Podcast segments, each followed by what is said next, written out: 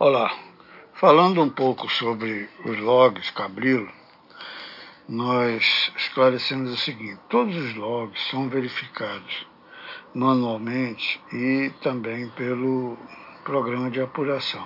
Quando a gente verifica manualmente, nós percebemos alguns erros que poderiam ter sido corrigidos antes de enviar o log. São erros que é, só prejudicam o andamento da apuração, porque a gente vai ter que pedir ao colega para verificar, entendeu? Isso poderia ser, ser, ser evitado.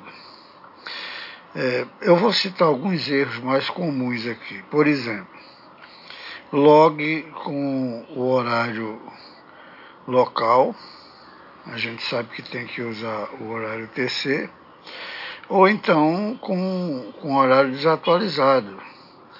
A diferença de 20 minutos, de 10 minutos.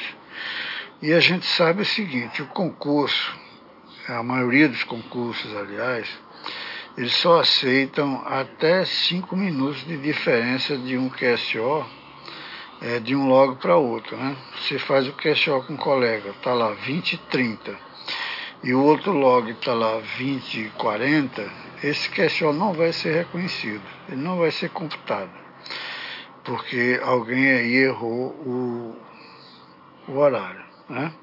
Então é importante que você atualize o seu horário antes de começar o concurso.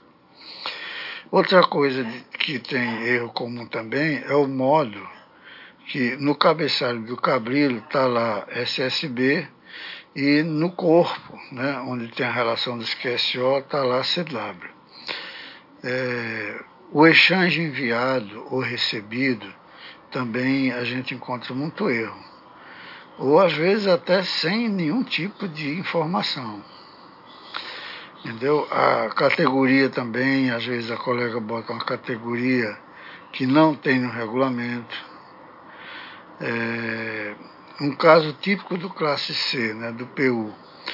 É, ele coloca lá, por exemplo, a operação dele em, em 10 metros e bota high power. A gente sabe que não pode usar essa potência alta ali. É, ausência de, de sinal de RS, né? Em SSB ou RST em CW, tanto no, no enviado como no recebido.